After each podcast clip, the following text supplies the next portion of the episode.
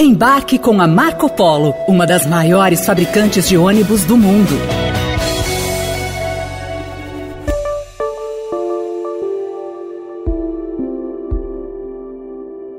Imagine só você ganhar um cartão de crédito sem limites e com o benefício de quem paga a fatura não é você. No Brasil, se você se tornar um presidente da República, isso chega a ser uma realidade, mas não deveria.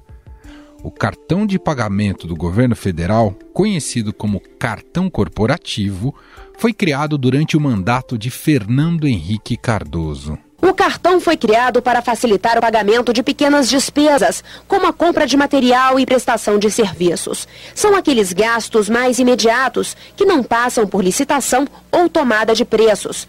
Cobrem, por exemplo, abastecimento em postos de combustível e material de escritório.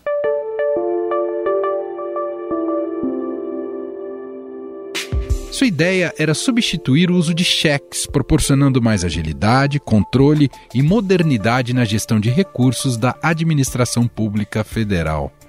Mas não é apenas o presidente que pode usar esse cartão. Pela lei, qualquer servidor público de órgãos ou departamentos do governo poderá utilizar um instrumento desde que seja apresentado justificativa e comprovação da necessidade de seu uso. Ou seja, esse cartão não pode ser usado para comprar qualquer coisa, como temos visto no noticiário. Está o detalhamento das compras de alimentos e remédio. 14 notas, sendo uma delas de mais de 3 mil reais, revelam é, compras de picanha. Além disso, gastos com caviar, filé mignon, camarão, leite condensado, Nutella. Tem até cachaça, vinho.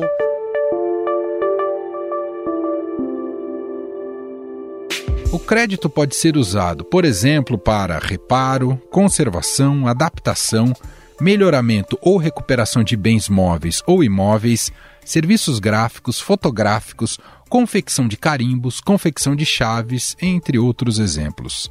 Despesas com viagens e alimentação também podem ser pagas com cartão, desde que sejam viagens oficiais. Infelizmente, ao longo dos anos, essas regras não têm sido respeitadas. O ex-presidente Jair Bolsonaro gastou, ao longo de quatro anos, mais de 70 milhões de reais no cartão corporativo. Os gastos de 2019 a 2022 foram, em sua maioria, com alimentação, hospedagem e transporte. Bolsonaro gastou, por exemplo, em um único hotel 1 milhão e 300 mil reais. Esse hotel que fica no Guarujá, onde ele passou férias. O cartão corporativo da presidência também foi usado para compras de medicamentos, como o Rivotril, usado para tratamento de depressão e ansiedade, e o antidepressivo Lexapro. Antibióticos e remédios para tratamento de úlceras gastrointestinais também aparecem entre os gastos. Tem também remédios, Rivotril, usado para depressão uh, e ansiedade, tem antibióticos, remédios para tratamento de úlceras. É, e também gastos com combustíveis, conserto e, e reparos em jet ski. Ainda nesta fatura, cerca de 10 milhões de reais foram gastos em padarias, sorveterias e peixarias. Em cinco sorveterias foram feitas 62 compras, que somaram R$ 8.600. Em uma única vez foram gastos 540 reais. Em um mercado gourmet de Brasília, conhecido por quem aprecia a alta gastronomia, foram realizadas mais de mil compras, somando 678 mil reais. E os gastos com as chamadas motociatas, palanque político e eleitoral de Bolsonaro, também foram exorbitantes. Segundo os dados do cartão corporativo, as motociatas custaram, em média, 100 mil reais aos cofres públicos.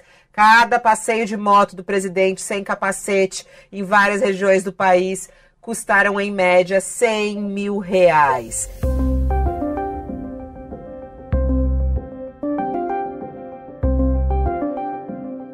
Mas não para por aí.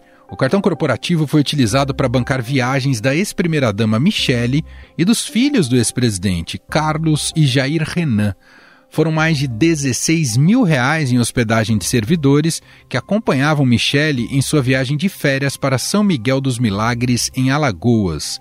Servidores também tiveram suas despesas pagas para acompanhar Carlos e Jair Renan Bolsonaro em viagens pelo Brasil. Como nenhum deles é funcionário do governo federal, não poderiam usufruir do cartão corporativo. O filho do presidente que aproveitou diárias de hotel pagas com cartão corporativo da presidência da República para trabalhar em home office em Brasília durante a pandemia. Foram ao todo 11 diárias em março de 2021 que custaram R$ 2.300 aos cofres públicos.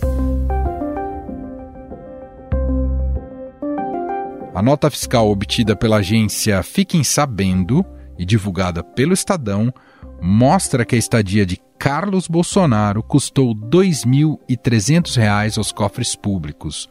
O gasto foi justificado como hospedagem de segurança de familiar do presidente. Somente esses gastos já mostrariam a gravidade da farra com dinheiro público pagos pelo contribuinte brasileiro. Mas a situação é ainda pior. As notas fiscais dos cartões corporativos da Presidência da República revelam a existência de dezenas de saques em dinheiro vivo. E essas notas fiscais dos gastos dos cartões corporativos da Presidência da República no governo de Jair Bolsonaro também revelam a existência de dezenas de saques em dinheiro vivo. No acervo é possível encontrar saques sequenciais feitos na agência do Banco do Brasil no Palácio do Planalto, com valores que variam aí de 500 a mil reais. Na documentação é possível encontrar saques sequenciais feitos na agência do Banco do Brasil do Palácio do Planalto, com valores que variam de 500 reais a 1.000 reais. Uma das notas mostra que no dia 25 de junho de 2021 foi feita uma retirada de 1.000 reais e, 40 segundos depois, foi realizado um outro saque de 500 reais. Responsável pela transação foi um assessor da presidência. Ao todo, entre março e junho de 2021, servidores ligados a Bolsonaro sacaram 11 mil reais do cartão corporativo para despesas que não têm finalidade declarada. Nos quatro anos de governo, o presidente Jair Bolsonaro disse ao menos 15 vezes em lives que não utilizava o cartão corporativo para despesas pessoais. O meu cartão, que eu posso sacar até 25 mil por mês, e tomar Itubaína com Coca-Cola, nunca tirei um centavo. E a acusação são as mais absurdas possíveis porque estamos incomodando.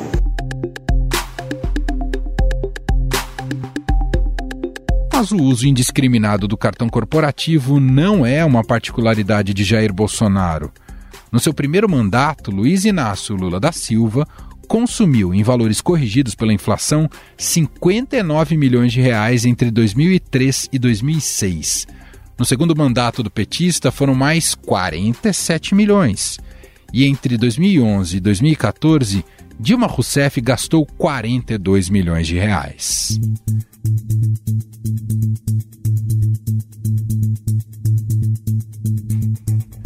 Mas foi em 2008 que estourou o primeiro escândalo com o uso de cartões corporativos. Matilde Ribeiro perdeu o cargo de ministra da Integração Racial em 2008, depois de usar o cartão corporativo para fazer compras em um free shop no ano anterior. Foi a partir daí que foi feita uma CPI para apurar os gastos com os cartões. Quem não se lembra do ministro do Esporte, Orlando Silva, que comprava tapioca com cartão? Orlando Silva disse que pediu para sair para defender sua honra, a honra de seu partido, o PCdoB, e a honra do próprio governo. Também fez questão de afirmar que desde que surgiram as denúncias na grande imprensa há 12 dias sobre supostas irregularidades de desvios públicos, os denunciantes até agora não apresentaram nenhuma prova concreta à sociedade. No entanto, a CPI terminou em pizza e essa nem foi paga com cartão corporativo. Em paralelo, a oposição apresentou um relatório que pediu indiciamento de 33 pessoas. O documento nunca foi apreciado. Afinal, como acabar com a farra dos cartões corporativos da presidência da República? Sobre o assunto, vamos conversar agora com Jean Menezes de Aguiar, advogado e professor da pós-graduação da FGV.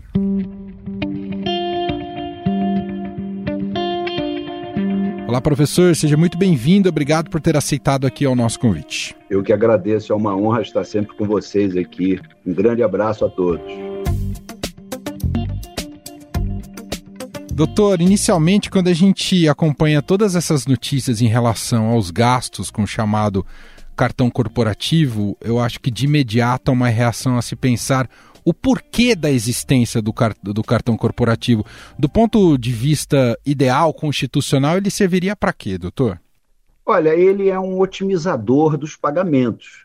Então, ele tem uma inteligência embutida nele. Então, quer dizer, hoje em dia, com o mundo digital, a gente vai imaginar que os pagamentos e até os saques pequenos, de pequena monta, dentro de uma razoabilidade, de uma ética estatal, né, de governança, possam ser feitos aí com um cartão que rapidifique esse processo. Né? Então, existe uma inteligência na concepção do cartão corporativo, no sentido de que ele é uma coisa boa, uma coisa muito bem aceitável dentro de parâmetros, obviamente, legais. No nosso país e nas sociedades em geral, algumas são bem mais rigorosas e outras acabam sendo reféns de uma ausência ou de rigor ou de uma pauta ética, e aí gera mesmo uma malversação, até a hipótese de, de delitos aí, né? É, a gente observando, o Estadão fez esses levantamentos com base nas notas, né,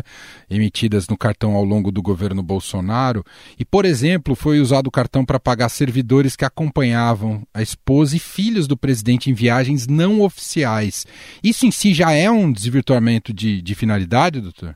Total, total, isso não há dúvida, né? Os princípios que regem a administração pública são impositivos no uso do cartão princípio da legalidade, da impessoalidade, da publicidade, da moralidade administrativa, né?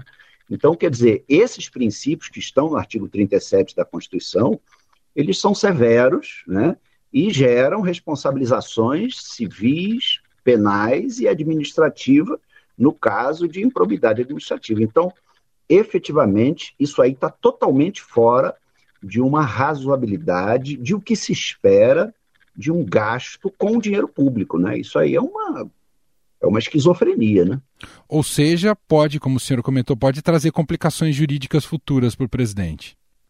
Totais, totais. Isso aí, em se consubstanciando o ato de improbidade administrativa, isso gera uma tríplice responsabilidade civil, em termos de ter que se devolver dinheiro, com sequestro de de, de patrimônio, etc. e tal, penal, no caso de crimes, né?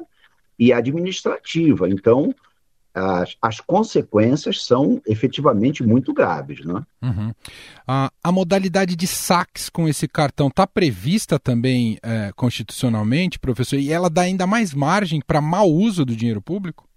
É, olha só, no portal da transparência, a gente encontra a previsão expressa ali de saque. Nós temos aproximadamente cinco, seis diplomas aí, e eles efetivamente não falam em saque, mas está previsto e é razoável que se possa fazer saque dentro de um limite bastante estreito. Então, por exemplo, a gente tem aí o decreto 93.872, a lei 8666, né, que é a lei central, a portaria do Ministério da Fazenda 95, o decreto 5355 e o 6370. Eles não falam precisamente em saque, mas efetivamente o saque é uma viabilidade. O problema é que não se pode é, exagerar, obviamente, com isso daí, porque senão gera efetivamente uma, uma improbidade administrativa escancarada. Né? Uhum. Bom, a gente está, claro, agora debruçado sobre os gastos ao longo do governo Bolsonaro pelo, pelo, pelo presidente Jair Bolsonaro, mas isso já é histórico também de gastos elevados até de outros presidentes, escândalos que se somam. Ah, a gente chegou num ponto que é, é, é importante se questionar, colocar em xeque a existência de um instrumento como esse, doutor? Qual é a sua visão? Olha, Pode até ser, mas isso seria um, um passo atrás. Eu, particularmente, em termos de uma mera opinião, eu sou a favor da manutenção desses instrumentos, desde que os órgãos de controle, as fiscalizações funcionem efetivamente. Então, o que, que é nós vivermos um Estado de direito? É todos estarmos submetidos à lei e à ordem, e isso é geral e abstrato para todo mundo. Então, seja presidente da República ou seja um, uma merendeira pública concursada, alguém de uma escola pública concursada, que porventura tem acesso a dinheiro público, vamos imaginar, todos têm que estar submetidos à mesma regra de não violação dos princípios e as três causas que regem a improbidade administrativa: o enriquecimento ilícito, não é? o prejuízo ao erário e o atentado aos princípios. Então, se se configurar qualquer desses vieses aí, nós estaremos diante de uma clássica improbidade administrativa. Agora, tirar o cartão de cena seria uma decretação de falência ética de que nós, como sociedade, como, como governo, como nação, como, como eleitores, não conseguimos lidar com o meio de pagamento, que é uma coisa que efetivamente é muito mais ágil, pode ser muito bem controlada, mas é, eu acredito que ainda não estivesse em termos assim de uma crise para se suspender o uso, entendeu?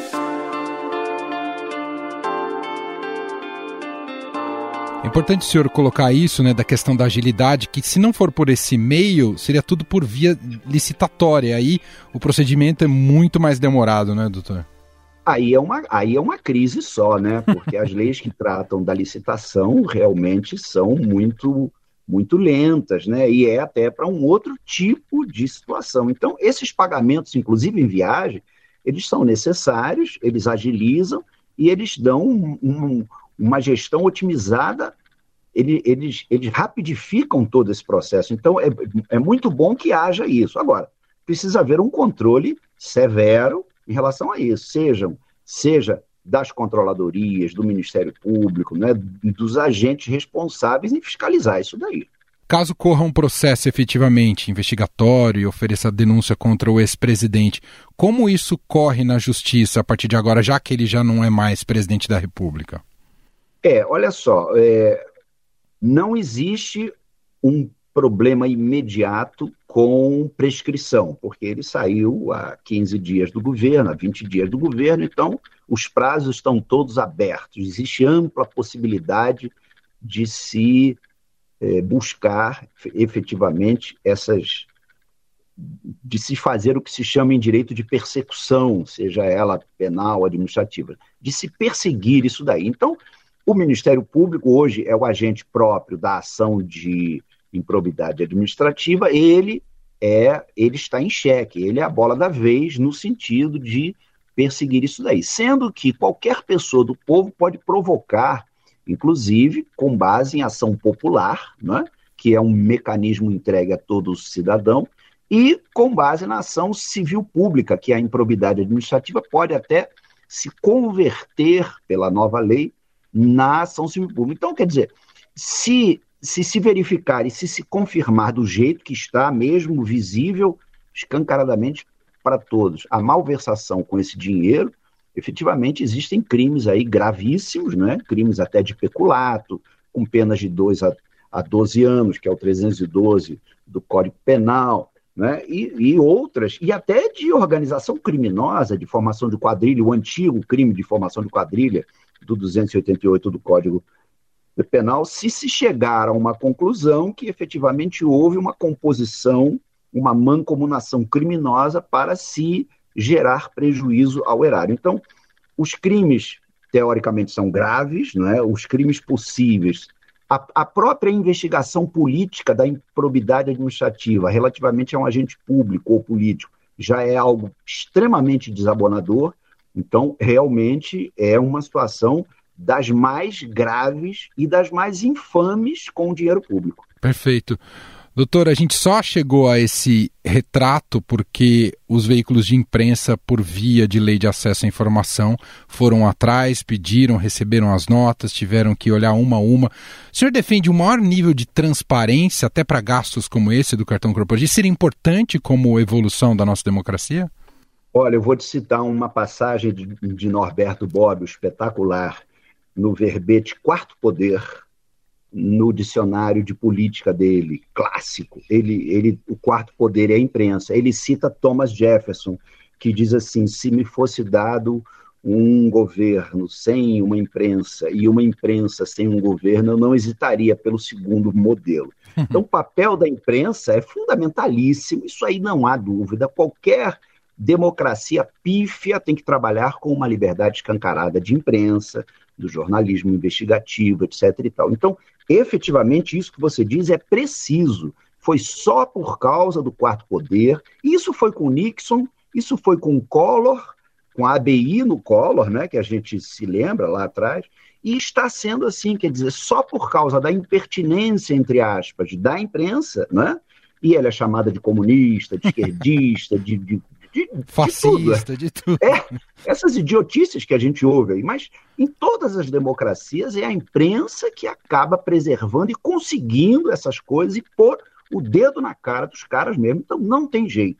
Imprensa com os defeitos que ela tem, o direito com os defeitos que ele tem, a justiça, o juiz, todos os segmentos têm os seus defeitos, mas a imprensa acaba sendo necessaríssima para essa transparência. Então, o portal de transparência já foi uma aquisição interessante. A lei de acesso à informação, outra, mas nós ainda percebemos uma resistência dura com essas informações. Aí veio essa coisa aí de sigilo de 100 anos, que é um negócio que efetivamente ou ia cair por um novo decreto do novo presidente da República ou por um controle jurisdicional, jurisdicional do, do judiciário sobre esse ato administrativo. Quer dizer, são umas coisas meio risíveis que precisam ser efetivamente transparenciadas a toda a população.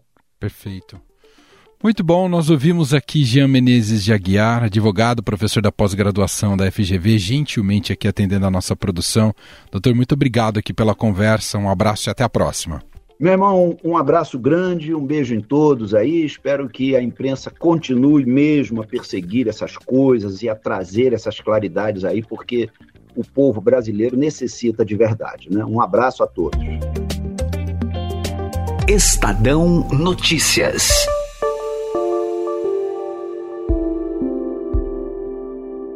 E este foi o Estadão Notícias de hoje, sexta-feira, 27 de janeiro de 2023. A apresentação foi minha, Emanuel Bonfim. Roteiro, produção e edição são de Gustavo Lopes, Jefferson Perleberg e Laura Kapelushnik. A montagem é de Moacir Biasi. Para escrever para a gente, podcast@estadão.com.